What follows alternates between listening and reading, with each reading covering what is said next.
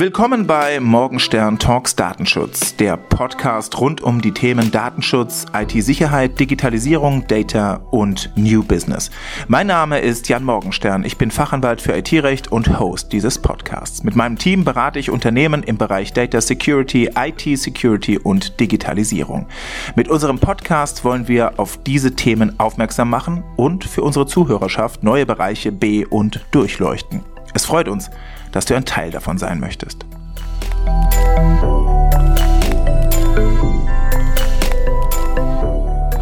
Willkommen zu unserem dritten und letzten Teil des Podcasts mit Andreas Zavadil von der Datenschutzbehörde Österreichs. Wie du sicherlich noch weißt, haben wir in den letzten beiden Folgen jede Menge über die Arbeitsweise der Datenschutzbehörde Österreichs sowie über die Herausforderungen während der Pandemie gelernt und über sogenannte Datenschutzzertifizierungen gesprochen. Heute geht es allgemein um den internationalen Datentransfer. Hier hat sich ja in den vergangenen Wochen ziemlich viel ergeben. Ich sage nur Brexit, neue Standarddatenschutzklauseln und ähnliches. Seid gespannt und viel Spaß beim Hören. Jetzt haben wir über internationale äh, Verbindungen gesprochen, über auch, ähm, ich sage jetzt mal, äh, den Übertrag ähm, von beispielhaft äh, Österreich zu Deutschland oder wo auch sonst hin. Der internationale Datentransfer, der beschäftigt uns ja ähm, auch nicht äh, weniger. Äh, Brexit, Angemessenheitsbeschluss, ein Blick auf die Schweiz, das Ganze, ich sage jetzt mal vom ähm, Brexit her vielleicht mal angefangen und äh, ein kleines bisschen runtergebrochen. Also äh, was lange währt, wird, wird endlich gut oder eben auch nicht, wird sich zeigen. Wir möchten jetzt gar nicht unbedingt Stellung zum, zum Brexit beziehen. Ähm, es war ja aber nun so, dass wir bis Ende Juni die laufende Übergangsfrist hatten. Das heißt, nach dem eigentlich äh, zum Jahreswechsel vollzogenen Brexit dann noch die Übergangsfrist bis Ende Juni ähm, für sozusagen die Geltung der DSGVO. Dann ab 1. Juli letzten Endes ähm, grundsätzlich ähm, unmittelbar die Folge, logische Konsequenz, Drittstaat. Ähm, und ähm, jetzt dann die ähm, Thematik des Angemessenheitsbeschlusses. Da gab es zumindest, das konnte man so verfolgen, so ein kleines bisschen hin und her. Man liest, das EU-Parlament hat den Entwurf für einen Angemessenheitsbeschluss erstmal abgelehnt. Die EU-Kommission hat ihn dann wieder durchgewunken. Vielleicht auch so ein bisschen, ich habe das jetzt mal bewusst so skizziert, wie man es wahrgenommen hat, aus der in Anführungszeichen äh, Fach in, in Klammern, aber zumindest mal Presse. Ähm, Deine Tätigkeit im Europäischen Datenschutzausschuss ähm, vermittelt uns da vielleicht einfach noch mal ein paar mehr Einblicke, wie sowas denn läuft und wie das tatsächlich jetzt hier gelaufen ist. Wie ist es denn jetzt? Also Angemessenheitsbeschluss im Ergebnis ja, aber das Prozedere vielleicht auch noch mal ganz grundsätzlich für unsere Zuhörerinnen und Zuhörer. Ja, also wie, wie du bereits ganz richtig gesagt hast, ähm, aufgrund des Brexit wäre es natürlich so gewesen, dass das Vereinigte Königreich dann zu einem gewissen Datum von heute auf morgen, also über Nacht, ein Drittstaat geworden wäre. Das ist natürlich komisch, für einen Laien insbesondere nicht nachvollziehbar, aber das wäre die damit verbundene Rechtsfolge gewesen. In weiterer Folge war es dann so, dass man sich dann doch zu einem Handels- bzw. Kooperationsabkommen durchgerungen hat da waren dann auch aus datenschutzrechtlicher Sicht entsprechende Bestimmungen enthalten, nämlich, dass das Vereinigte Königreich zwar ein Drittstaat ist, die Transfers dorthin aber nicht als solche behandelt werden. Also sprich Kapitel 5, ganz vereinfacht gesagt, ähm, ausgeklammert wurde. In Kapitel 5 ist der internationale Datenverkehr äh, geregelt und seit wenigen Wochen ähm, hat die ganze Geschichte dann ein Ende gefunden. Da gab es dann nämlich einen Angemessenheitsbeschluss von der Europäischen Kommission für das Vereinigte Königreich. Es gibt allerdings eine Besonderheit. Es gibt eine sogenannte Sunset Clause. Also das bedeutet, das Ganze hat ein Ablaufdatum. Das Ganze gilt nur einen gewissen Zeitraum beschränkt. Und nach Ablauf dieses Zeitraums, möchte nichts Falsches sagen, aber ich nenne jetzt mal das Jahr 2025, genauer im Monat kann man nachsehen auf der Website der Kommission. Da schaut sich dann die Kommission die Rechtslage des Vereinigten Königreichs noch einmal an und überprüft dann, ob eine Verlängerung möglich ist oder nicht. Das Ganze steht also unter einem gewissen Vorbehalt und ist insofern etwas Besonderes als andere Angemessenheitsbeschlüsse, einen solchen Vorbehalt nicht haben, weil du einen Einblick angesprochen hast. Es ist so, dass regelmäßige Reviews stattfinden. Also auch bei all, all den anderen Angemessenheitsbeschlüssen ist das jetzt nicht so, dass man einmal einen solchen Angemessenheitsbeschluss bekommt und dann schaut man sich das nie wieder an. Also das ist nicht so. Also es gibt die Europäische Kommission plus entsprechende Vertreter aus dem Ausschuss und von Aufsichtsbehörden, die hier in regelmäßigen Abständen Reviews durchführen und überprüfen, das Ganze entsprechend eingehalten wird, ob sich natürlich vielleicht auch die äh, Rechtslage geändert hat. Also da wird durchaus darauf geachtet, dass das Ganze auch entsprechend ähm, eingehalten wird.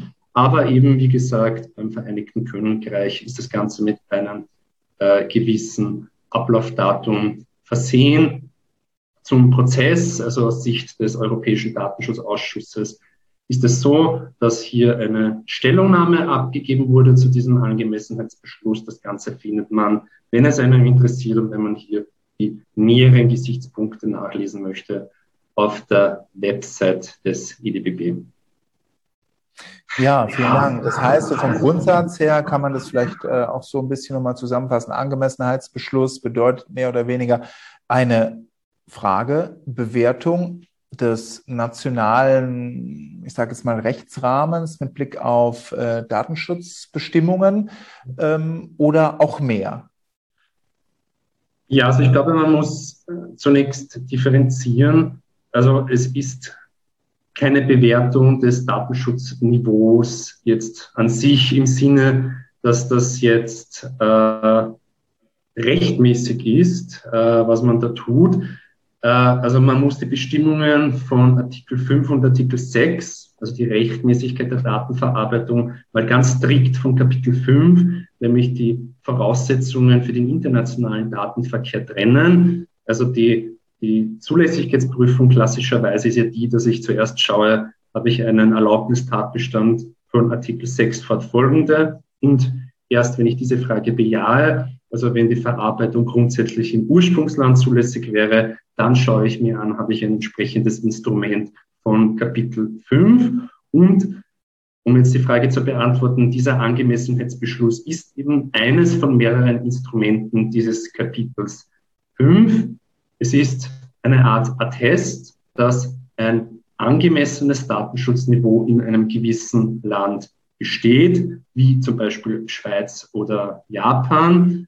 Es ist kein Attest natürlich, dass jetzt ein gleichwertiges Datenschutzniveau besteht. Auch das ist bitte ein ganz wesentlicher Unterschied für die Zuseher, weil gleichartig würde ja bedeuten, dass die DSGVO in diesen Staaten oder weltweit gilt und das kann man natürlich nicht verlangen aber es sollte zumindest ein angemessenes Datenschutzniveau sein. Sprich, ich habe eine Aufsichtsbehörde, die sich mit datenschutzrechtlichen Angelegenheiten befasst. Ich habe Betroffenenrecht, ich habe Zugang zu entsprechenden Rechtsbehelfen wie ein Beschwerderecht und so weiter.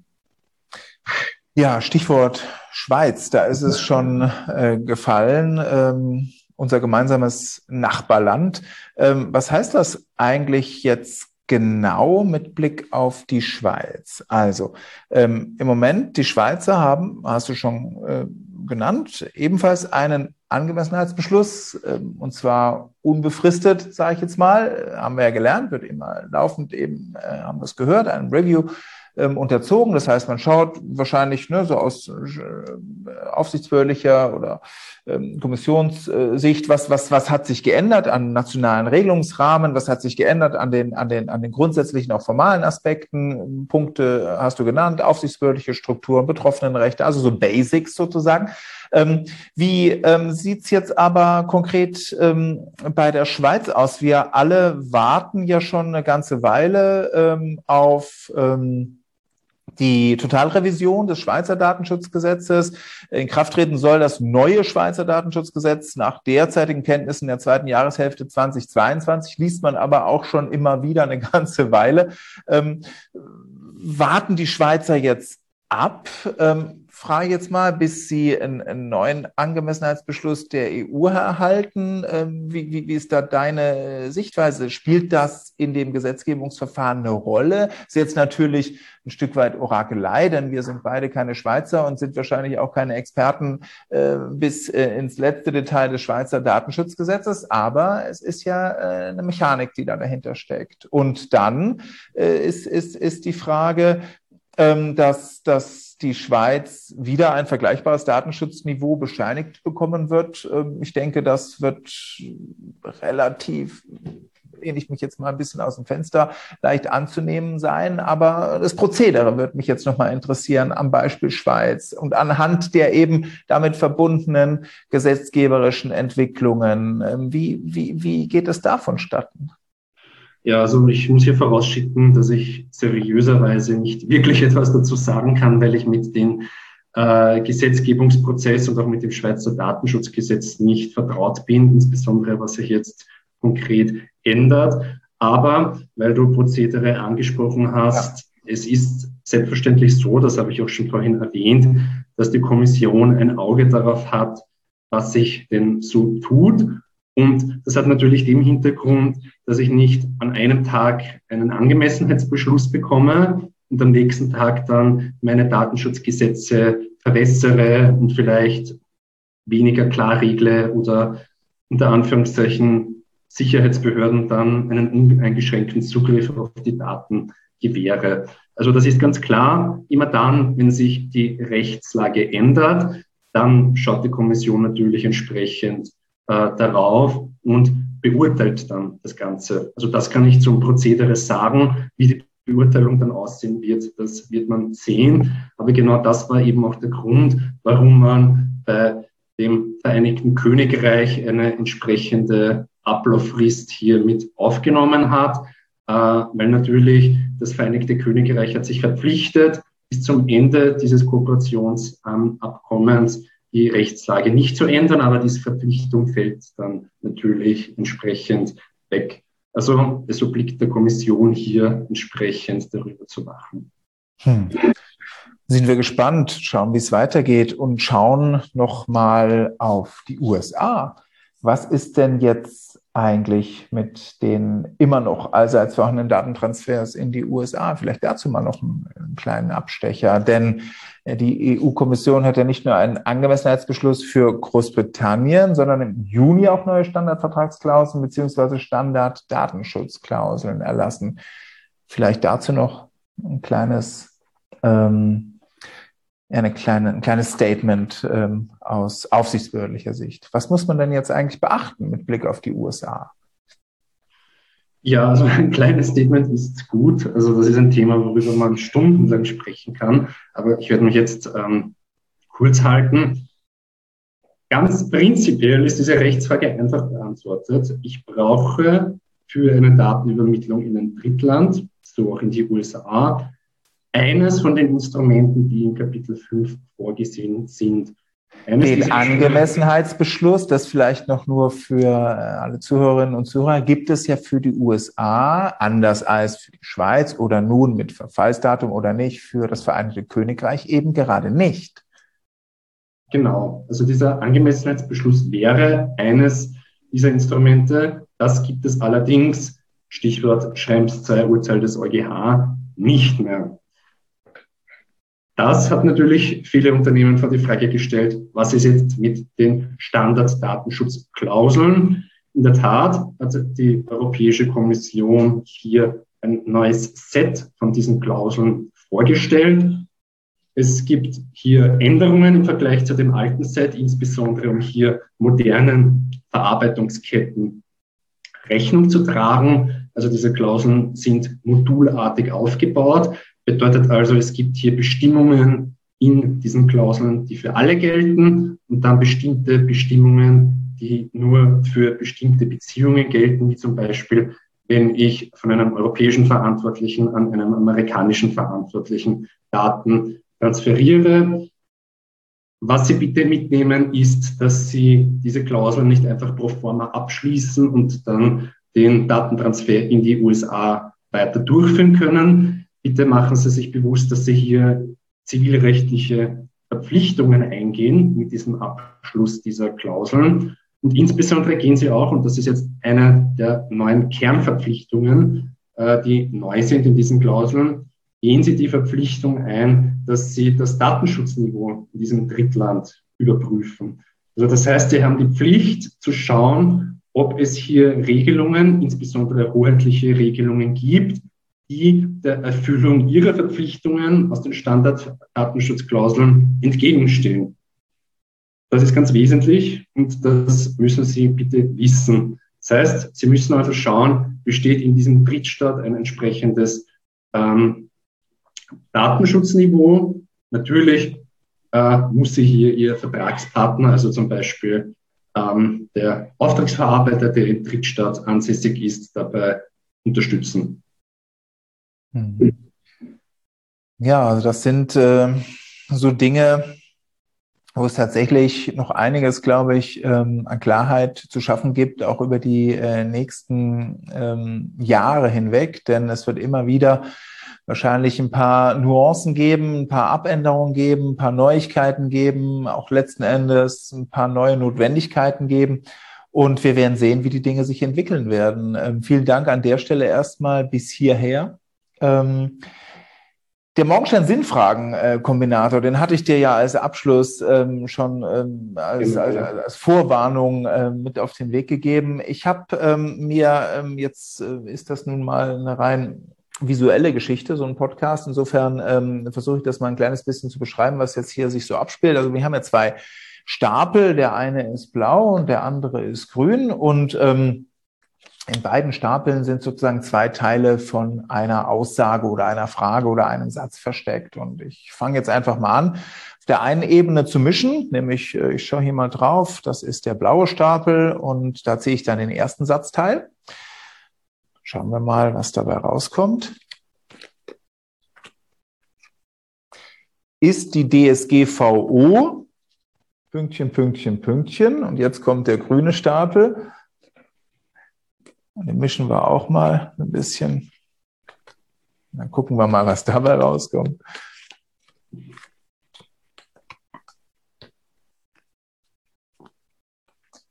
Ein Modewort.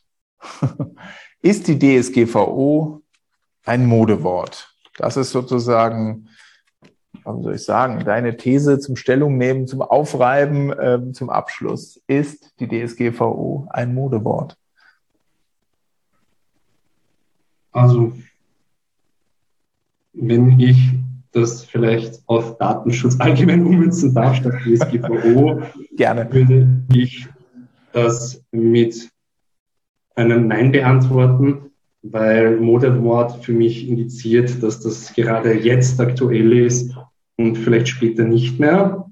Aber genau das Gegenteil ist für mich der Fall. Also Datenschutzrecht wird immer wichtiger, insbesondere im Rahmen der bereits vorhandenen, aber immer noch zunehmenden Digitalisierung. Und aufgrund dieser Digitalisierung wird Datenschutzrecht und auch die DSGVO meiner Meinung nach einen noch größeren Stellenwert einnehmen als bisher und ist jetzt keine Modeerscheinung, die vielleicht 2020 oder 2021 da ist und 2023 nicht mehr, sondern das wird uns noch so lange begleiten, solange es das Internet gibt. Ja, und das wird äh, wahrscheinlich dann morgen noch nicht vorbei sein, ähm, wie ich da auch mal eine Einschätzung wage. Vielen herzlichen Dank, lieber Andreas Zavadil, für die Einblicke und Aussagen, vor allen Dingen für die Einblicke in die ähm, aufsichtsbehördliche, österreichische aufsichtsbehördliche Tätigkeit. Es hat mir ähm, großen Spaß gemacht. Ähm, ja, danke. Wie immer hast du ähm, ganz viele Einblicke und auch fachlich tiefe Einblicke vermittelt. Vielen herzlichen Dank für deine Offenheit, für die Bereitschaft, dass das so ähm, unkompliziert geklappt hat. Und ähm, wir freuen uns natürlich, ähm, ja, wenn wir das vielleicht zu gegebener Zeit in einem Part 2 wiederholen können. Sehr gerne. Vielen Dank für die Einladung und alles Gute auf jeden Fall. Jederzeit gerne. Vielen herzlichen Dank. Das war der letzte Teil mit unserem Gast Andreas Zavadel von der Datenschutzbehörde Österreich. Wenn dir die Folge gefallen hat, dann hör doch gern wieder rein. Natürlich darfst du uns auch eine 5-Sterne-Bewertung dalassen. Das hilft uns, dass andere unseren Podcast leichter finden. Verlink dich gerne auch mit mir oder mit Morgenstern Legal oder Morgenstern Privacy auf Social Media. Alle Links dazu findest du in den Show Notes. Bis dann und bis bald.